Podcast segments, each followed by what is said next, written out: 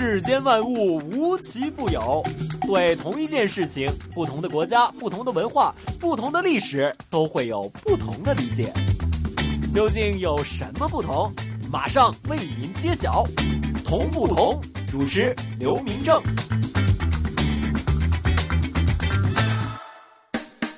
大世界，小玩意儿。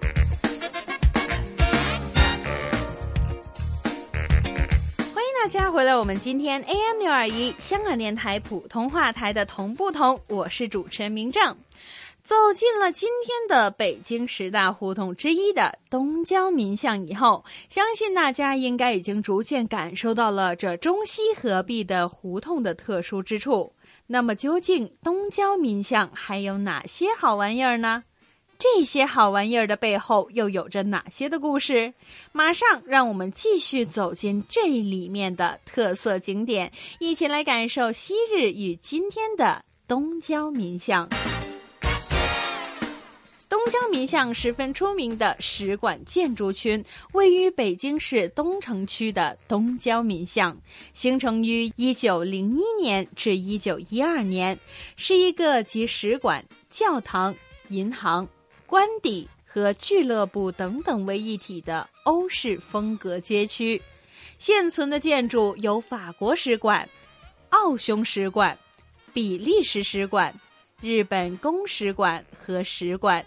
意大利使馆、英国使馆、正金银行、花旗银行、东方汇理银行、俄华银行和国际俱乐部及法国兵营等等，这些现存的建筑都保留着原状，包括保留着二十世纪初欧美流行的折中主义风格，用清水砖砌出线角和壁柱、砖拱券加外廊。木结构架以及铁皮坡顶等等。首先，第一个景点就是这东郊民巷的天主堂。东郊民巷天主堂又名圣尼尔教堂、法国教堂，位于北京市东城区东郊民巷甲十三号，是一座建于一九零一年的两层哥德式建筑。而东郊民巷天主堂其实是北京建造较晚的一所教堂，它的所在地在建筑教堂以前其实是属于法国领事馆的范围。大世界，小玩意儿。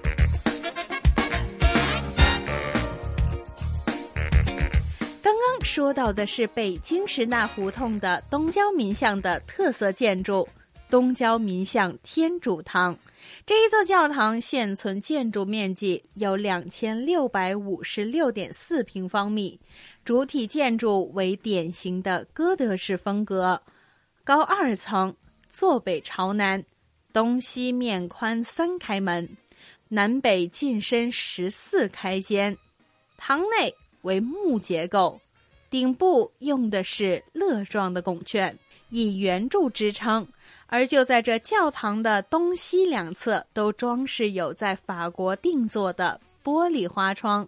但是可惜的是，这座教堂在被小学占用为礼堂的期间，这一些花窗大多都被打破了。圣堂正门的上方是教堂主保圣尼尔的雕像，他是圣经中保护以色列子民的总领天使。被教会视为新约子民的护守天使。这一座的天使雕像雕刻的非常精美，细节鲜明，而天使的造型和精美的玻璃花窗，则是东郊民巷建筑中最为引人注目的两大亮点。大世界，小玩意儿。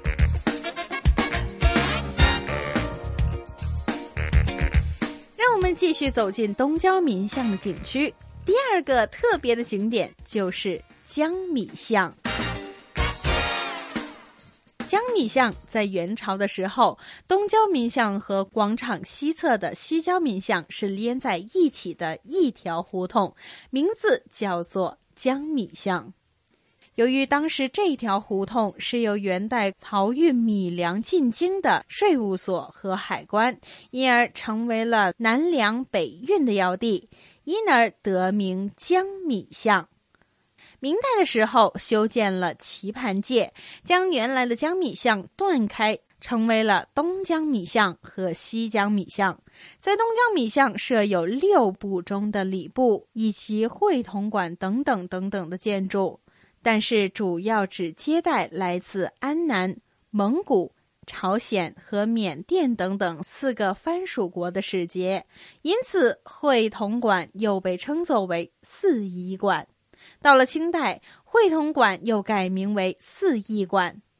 并且修改政策，只允许外国使节在这里居住四十天。大世界，小玩意儿。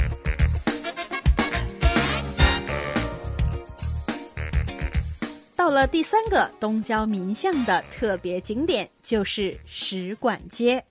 东郊民巷原来是明清两代五府六部的所在地。在清朝乾隆和嘉庆时期，曾经有迎宾馆供外国使臣临时居住。到了一八四零年鸦片战争以后，在这个地区先后设立了英、俄、德、法等使馆。在一九零一年以后，就被改为使馆街。英国、美国、法国等等十一个国家就在这一条巷内。成立了联合行政机构，还开设了美国花旗银行、法国东方汇理银行、英国汇丰银行、日本正金银行以及教堂、医院等等多处。而这一段历史留下来的是许多风格各异的西洋建筑，也吸引了不少海外人士。作为北京仅存二十世纪初的西洋风格建筑群，东郊民巷的使馆建筑群非常的著名。除了使馆建筑以外，使馆界也是其中一个受到不少人关注的旅游景点。就在一九零零年的八月十四日，八国联军入侵了北京，并且明令侵略军正式特许抢劫三日。东郊民巷也在劫难逃。根据记载，仅仅是巷内的户部银库就被日本侵略军抢走了白银三百万两，而翰林院内的《永乐大典》和《四库全书》等等的珍本也被毁劫殆尽。在辛丑条约里面，列强将东郊民巷地区。划为使馆界，把东郊民巷改名为使馆街，还在整个使馆界四周建起了大约高六米的围墙，围墙上面有八座碉堡，并且还设有铁门。到了后来，一九二八年后，各国的使馆先后迁往南京，但是东郊民巷旧址未废。后来，一九五零年的一月六日。北京军管会颁发布告，庄严宣布，在北京市内各帝国主义兵营的占领地一律收回，他们的建筑全部都会被征用，而延续了半个世纪的使馆界到此宣告结束。